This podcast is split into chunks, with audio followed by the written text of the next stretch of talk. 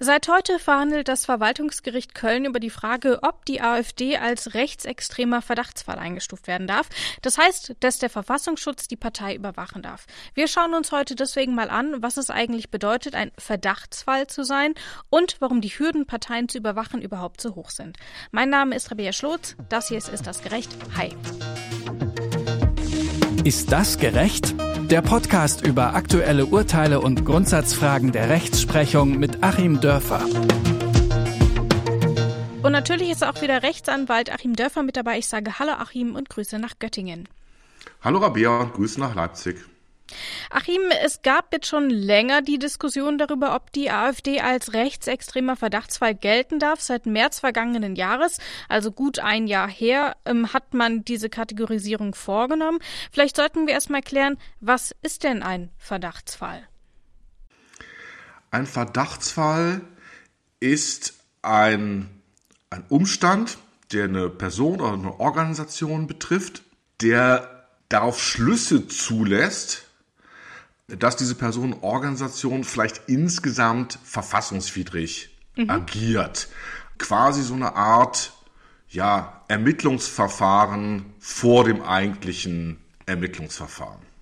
Genau, also vielleicht sollten wir das ein bisschen erklären. Die Grundlage dafür bietet erstmal das Bundesverfassungsschutzgesetz und dort ist eben geregelt, dass es Prüffälle und Verdachtsfälle gibt. Und Prüffälle, das ist quasi noch eine Stufe vorher. Mhm. Da dürfen die Nachrichtendienste auf alles zugreifen, was öffentlich ist, also öffentliche Statements, Reden, alles, was auf der Webseite steht und so weiter.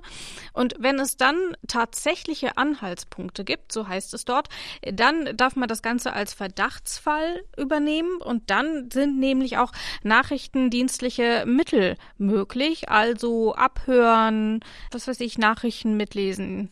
So James Bond-mäßiger Stuff halt. Und bei der AfD hat man sich dann dafür entschieden, die komplette Partei als Verdachtsfall einzustufen. Das finde ich ja irgendwie schon ganz interessant, weil das die komplette Partei betrifft. Also man könnte ja auch über den rechtsextremen Flügel zum Beispiel nachdenken, dass nur der überwacht wird. Wie funktioniert es denn, dass quasi die komplette Partei dann, ich, ich sag's jetzt mal so, in Sippenhaft genommen wird? Wenn wir mal gucken, wozu das Ganze dient, dann ist das eigentlich unvermeidlich. Mhm. Es ist ja kein Selbstzweck, eine Partei zu überwachen. Also ähm, das gibt es ja in Diktaturen ne, sehr wohl, dass man auf Menschen einfach Druck ausübt, dadurch, dass man sie irgendwelchen Ermittlungsmaßnahmen unterwirft, die aber sowieso nie zu irgendwas führen. Na, das, das berühmte äh, Auto mit den beiden Herren auf der gegenüberliegenden Straßenseite jeden Morgen, wenn man aus dem Haus kommt. Äh, aber darum geht es ja nicht. Es geht ja nicht darum, die AfD unter Druck zu setzen durch diese Ermittlungen als solche, sondern ähm, das Ganze hat natürlich einen Zweck. Einerseits äh, sicherlich als Nebenprodukt dann auch noch die eine oder andere Straftat mit aufzudecken. Hm, und das ist natürlich ein ganz schön harter Eingriff, um vielleicht mal kurz hierauf einzugehen, dass quasi ja, da auch systematisch dann Zufallsfunde erzeugt werden. Das ist ja eigentlich was, was man in der strafrechtlichen Ermittlung nicht haben möchte. So, wer sucht, äh, der findet. Wer sucht, der findet und wir gucken einfach mal hier im Kofferraum, ob da noch irgendwas ist, obwohl wir gar keinen Durchsuchungsbefehl haben und hier braucht man dann eben gar keinen Abhörerlaubnis ähm, äh, und äh, das alles im Einzelnen, sondern man kann dann eben insgesamt geheimdienstliche Mittel anwenden und damit natürlich auch sehr viel flächendeckender irgendwelche Straftaten aufdecken. Aber das ist nicht das Eigentliche. Das Eigentliche ist ja, wir erinnern uns, äh, es geht ja ähm, um eine Partei und es geht um die freiheitlich-demokratische Grundordnung. Das Eigentliche ist ja, dass am Ende dann möglicherweise ein Parteiverbot äh, oder Verbotsverfahren zunächst mal bei dem Ganzen herauskommt. Hm, dafür braucht man dann dieses Material. Und da ist es dann tatsächlich so, dass das Bundesverfassungsgericht gesagt hat äh, und, und die Diskussion rechtlich auch darauf rausgeht, zum Beispiel auch bei der Partei Die Linke, dass wir jetzt nicht einzelne Teilgliederungen einer Partei, ähm, die da vielleicht mal ausscheren aus der freiheitlich-demokratischen Grundordnung, äh, dann auf die ganze Partei ähm, das übertragen dürfen. Das heißt jetzt für deine Frage, warum wird die AfD insgesamt überwacht? Naja, es geht nur so. Also wenn man jetzt nur einen Landesverband äh, überwacht, wird das Material niemals ausreichen, um die Gesamtpartei ähm, gegebenenfalls ein Verbotsverfahren zu unterwerfen. Dann könnte man es eben auch gleich lassen. Zumal man ja aber auch sagen muss, dass es zu so einem Parteiverbot in der Geschichte der Bundesrepublik erst zweimal gekommen ist. Mhm. Einmal bei der Nachfolgerpartei der NSDAP ähm, und dann noch einmal bei der KPD. Ähm, also das sind die einzigen beiden. Bei der NPD hat man es lange versucht und ist aber erst quasi an, an den V-Männern gescheitert, die noch in der Partei waren ähm, und letzten Endes an der Bedeutungslosigkeit der Partei. Einfach weil das Bundesverfassungsgericht gesagt hat, die NPD ist so unbedeutend, die kann sowieso nichts mehr äh, reißen. Ähm, mhm. Von daher mag sie vielleicht die demokratische, die freiheitlich-demokratische Grundordnung gerne stürzen, aber ist einfach überhaupt nicht in der Lage. Nun ist es aber natürlich bei einer Partei, die in allen Landesver in allen Landesparlamenten Parlamenten und im Bundestag sitzt, dann nochmal was ganz anderes. Deswegen ja. ist vielleicht doch ganz wichtig, dadurch, dass die Partei AfD diesen Flügel nicht unterbindet und die Leute in der Partei lässt, bieten sie dort natürlich auch eine gewisse Infrastruktur, die dann diese rechtsextremen Tendenzen überhaupt erst ermöglichen. Und außerdem ist es ja auch so, dass zwar dieser Flügel, der, der sogenannte Flügel, ähm, noch mal eine Schippe drauflegt, aber ich glaube, insgesamt können wir uns darauf einigen, dass die komplette AfD rassistische Tendenzen hat. So. Ich glaube, dafür braucht man keinen, keinen Bundesverfassungs, äh, keinen Bundesverfassungsschutz. Ja, klar, aber dann ist die Frage, reicht das aus? Und ähm, wenn wir mal zum Beispiel das Beispiel Abwertung des Islam nehmen, das ist ja in der CDU zum Beispiel auch weit verbreitet. Mhm. Ähm, wir haben auch ähm, aus allen Parteien immer wieder so kleine antisemitische Skandale. Auch das ist halt leider weit verbreitet, gerade an der Basis von irgendwelchen Parteien. Wenn man da mal so hingeht, dann kann man die Parteien manchmal gar nicht unterscheiden, wie da so geredet wird über den anderen oder die andere. Und äh, trotzdem, aber um es nochmal einzuordnen, weil du ja ganz richtig sagst, es gab schon zwei Präzedenzfälle. Ähm, einmal diese SRP vor allem als, als äh, ja, selbsternannte Nachfolgerorganisation der NSDAP, die ist damals verboten worden. Es gab damals eine ganze Reihe solcher Parteien, ähm, wo dann auch so Vorverfahren liefen, die auch zu verbieten, weil das natürlich immer wieder hochpoppte. Irgendwelche Altnazis, die sich da ähm, organisieren wollten. Hm, und vergleichen wir mal diese SRP mit der heutigen AfD. Hm. Also die SRP damals ist, ich habe es extra nochmal nachgeguckt, glaube ich, in zwei Landesparlamente eingezogen, Niedersachsen und Bremen, und das war es dann auch schon. Und selbst die wurden dann verboten, ne? Selbst die wurde dann verboten. So, und jetzt haben wir es aber hier mit einer bundesweiten Organisation zu tun, die ähm, nicht nur eingezogen ist, sondern die Mehrheit hat in Landesparlamenten, die viel größer sind, äh, kumuliert als mhm. Niedersachsen und Bremen, die im Bundestag sitzen seit mehreren Legislaturperioden. Also äh, sagen wir mal von, von dem, das ist mit Abstand das größte Ding in dieser Richtung, was die Bundesrepublik überhaupt erlebt hat. Das ist eben keine kleine Splitterpartei, weil die eben erstmalig anders vorgegangen sind als die anderen. Die anderen sind doch nach dem Motto, ähm, radikalisieren und dann in die Parlamente einziehen vorgegangen. Die sind nach dem Motto jetzt die AfD in die Parlamente einziehen und dann radikalisieren äh, vorgegangen und haben sozusagen eine Haut nach der anderen abgestreift, ob sie nun Lucke oder zuletzt Meuthen äh, hießen äh, und man nähert sich immer mehr dem Kern und ähm, man merkt eigentlich schon so, was der Kern ist. Also ähm, Ne? Vielleicht noch ein, zwei Häutungen und dann haben wir da, wenn man das linear fortschreibt, wirklich eine voll rechtsradikale Partei.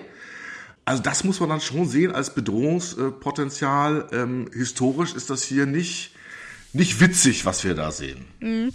Also vielleicht gucken wir uns das auch noch mal an. Also überprüft werden darfst du vom Verfassungsschutz ja sowieso nur, wenn du Tendenzen zeigst, extremistisch zu sein. Im Fall der AfD jetzt natürlich rechtsextremistisch.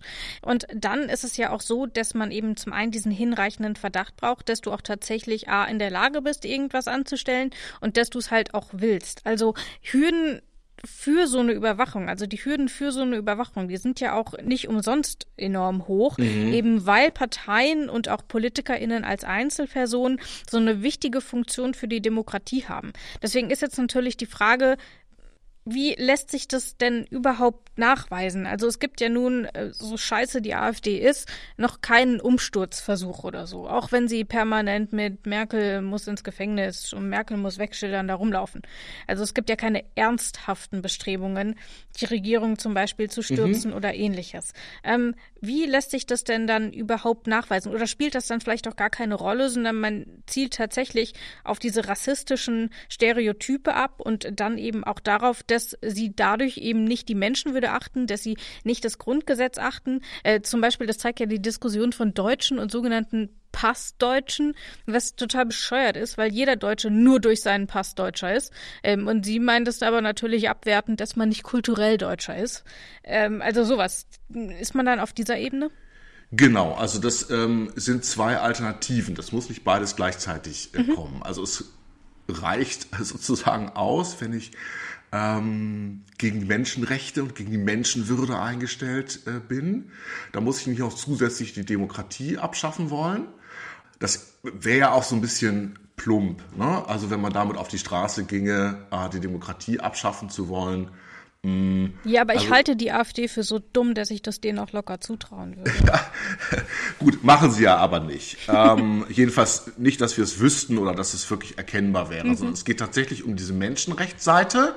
Hm, wobei das ja auch beides meines Erachtens nicht voneinander zu trennen ist, weil wir, wenn ich das mal so sagen darf, eben auf der einen Seite eine menschenrechtsgetriebene Demokratie haben und auf der anderen Seite äh, demokratiegetriebene Menschenrechts- oder Rechtsordnung. Also es gehört ja beides irgendwie zusammen, es erzeugt und äh, kontrolliert sich gegenseitig.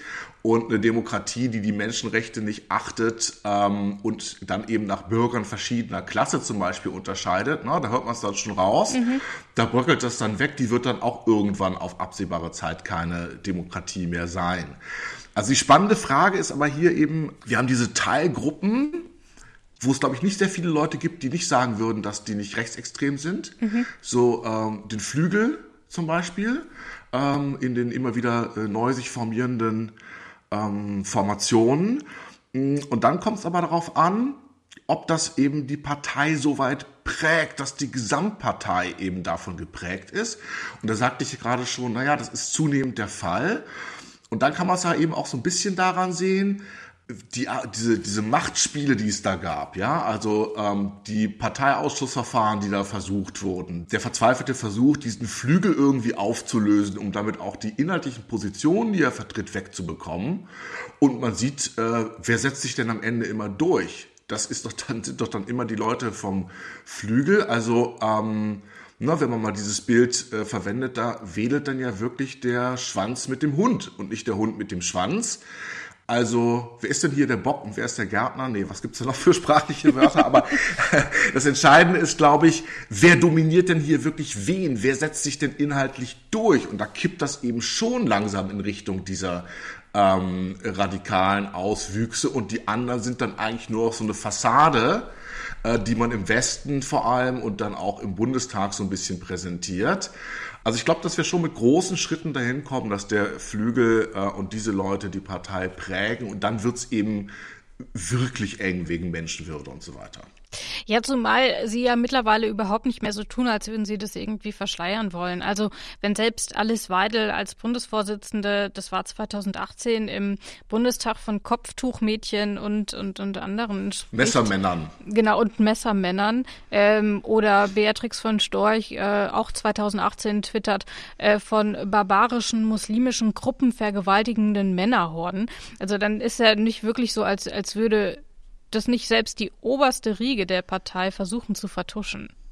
Genau, und das ist ja dann auch, wer immer sich da auch auf Meinungsfreiheit bei solchen Äußerungen rausreden möchte, das ist doch ganz klar erkennbar eine Stufe in einer rassistischen Gesamtkonzeption, ähm, dass man nämlich bestimmte Gruppen dämonisiert mhm. und sie als eklig und äh, aggressiv und gefährlich darstellt.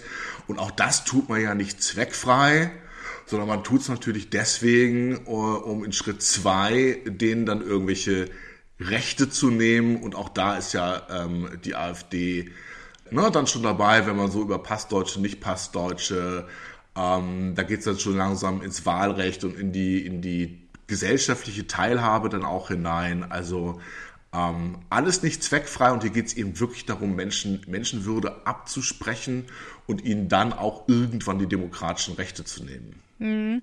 Jetzt ist es aber ja so, also wir werden in dieser Folge kein Urteil besprechen können. Ähm, die Verhandlung läuft aktuell noch, aber ähm, und sie läuft auch morgen noch. Ähm, deswegen werden, klammern wir das Urteil mal aus.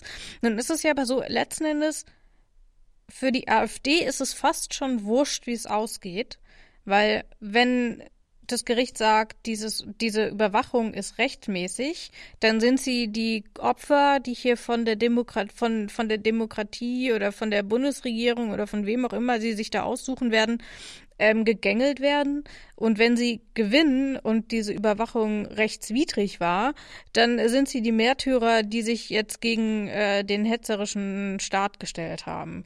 Ähm, siehst du da ein Problem? Ja, das ist so. Das äh, werden die natürlich dann so fahren, völlig klar. Ähm, wie auch immer, der Spin ist da schon vorbereitet. Die haben bestimmt auch schon zwei unterschiedliche Pressemitteilungen mhm. in der mhm. Schublade liegen. Die sind daher sehr, sehr professionell. Ähm, trotzdem, egal. Also das ist ja hier nicht zweckfrei. Ähm, hier geht's ja um Menschen. Ne? Mhm. Es geht ja genau um die Menschen, die hier als Kopftuchmädchen bezeichnet werden, die aber in Wirklichkeit ähm, ganz großartige Menschen mit all den Träumen, die ihre Mitbürgerinnen und Mitbürger auch haben, sind. Und um die geht's doch. Das ist ja auch kein, kein, kein intellektuelles Spiel, was wir hier spielen, sondern es geht ja wirklich um die Rechte und um mhm. die Lebensperspektiven konkreter Menschen. Und wenn wir die ein Stück weit schützen können, indem hier ein Verdachtsfall ausgerufen wird und dann äh, untersucht werden kann, dann ist das doch gut. Und wenn das Ganze dann eben nicht funktioniert, okay, dann geht's in die nächste Instanz. Das wird ja hier sowieso über mehrere Instanzen laufen, ist das schon klar. Mhm. Ähm, und wir werden es eben noch mal so ein bisschen weiter mh, hm, eingrenzen können, wie die Voraussetzungen sind. Und dann kann man es eben beim nächsten Mal dann besser und halt noch rechtsstaatlich präziser machen, was ja auch nicht verkehrt ist. Wir müssen da aber dranbleiben, weil ähm, das war so das, was mir irgendwie am meisten ähm, Angst fast schon eingejagt hat, eben wirklich diese Dimension, über die wir reden. Und die AfD geht ja auch nicht so schnell weg. Also bei einer Partei dieser Größe und dieser Flächendeckung müssen wir schon alles tun, um sicherzustellen, dass die eben auch wirklich ähm, Menschenwürde und demokratiemäßig sauber sind. Hm. Jetzt ist aber letzten Endes dann noch die Frage, wie gesagt, das Urteil gibt's noch nicht und das Problem ist auch, es gibt super wenige Präzedenzfälle. Wir haben schon darüber gesprochen, dass die Hürden für diese Überwachung so super hoch sind. Mhm. Deswegen passiert es einfach nicht ganz so häufig. Allerdings der Bericht, der dort vorgelegt wird, den der, den der Bundesverfassungsschutz ähm, auch angefertigt hat, der hat tausend und eine Seite. Also es, jetzt ist natürlich die Frage, willst du trotzdem irgendwie einen Tipp abgeben? Wie geht's aus? Oder sagst du, ja, das ist mir zu heiß? Ähm, ich glaube, mein Tipp wäre sinnlos, ähm, weil das hier sowieso bis zum Bundesverfassungsgericht wahrscheinlich gehen wird. Na, wir sind ja hier auch wirklich in einem ganz juristisch skurrilen Verfahren, weil wir eben eigentlich das nochmal herausgestellt nicht beim Parteiverbotsverfahren als solchen mhm. sind, sondern erstmal bei diesem ähm, Überwachungsverfahren mhm. und äh, wogegen eben die AfD selber, also ist hier niemand angerufen worden, das Gericht ist nicht angerufen worden, um über die AfD zu entscheiden, ne, wie es ja beim Parteiverbotsverfahren mhm. der Fall wäre, sondern hier geht die AfD dagegen vor, dass sie so eingestuft wird. Das ist also im Grunde ähm, Verwaltungsrecht, dass man so eine Art Verwaltungsakt da eben abwehren möchte. Mhm. Und die 1001 Seiten beeindrucken mich dann auch nicht. Das werden halt sehr, sehr viele Zitate sein und es wird natürlich im Wesentlichen das sein, was wir alle kennen. Äh, und die AfD ist da ja auch sehr geschickt, das wissen wir ja alle, ne? dass sie ja so in letzter Sekunde sich von solchen Leuten wie diesem Antisemiten in Südwestdeutschland, Gedeon hieß der, glaube ich, äh, abkoppeln und äh, immer sich so ein bisschen sauber halten, eine ganz genaue Strategie fahren, immer so am Rande lang zu äh, äh, fahren. Also es, es wird sehr, sehr eng ausfallen. Es wird dann wahrscheinlich letzten Endes auf irgendwelche einzelnen Äußerungen und deren Verbreitungen ankommen. Vielleicht auch auf das, was jetzt noch passiert im Rahmen der, des Ukraine-Konfliktes. Da haben wir ja auch schon sehr viel Oberschwachsinn von der AfD gehört. Mhm. Vielleicht liefert sie da auch noch neues Material, wenn die ersten äh, Menschen mit ähm, Fluchterfahrung aus der Ukraine in Deutschland ankommen und das auch größere Zahlen werden. Also ich finde es zu eng und ich finde es dann auch fast müßig, so eine erstinstanzliche Entscheidung vorherzusagen. Wir warten sie mal ab und gucken uns dann mal ganz genau die Begründung an. So werden wir es machen, dann werden wir es sicherlich auch nochmal aufgreifen, wenn wir es bis dahin nicht vergessen haben, dass wir gesagt haben, dass wir es nochmal aufgreifen. Jawohl. So ist es. Das war's erstmal für heute. Vielen lieben Dank, Achim, für deine Zeit und für die Analyse. Ich danke dir, Rabea. In der nächsten Folge schauen wir uns dann mal ein etwas allgemeineres Thema an, das gar keinen aktuellen Anlass in dem Sinne hat. Wir schauen nämlich mal, ob der Mordparagraph eigentlich mal überarbeitet gehört und warum äh, das viele Juristen so sehen und äh, was dort die Argumente sind, das schauen wir uns dann in der nächsten Folge mal an. Ciao, bis zum nächsten Mal. Tschüss auch von mir. Ist das gerecht? Der Podcast über aktuelle Urteile und Grundsatzfragen der Rechtsprechung mit Achim Dörfer.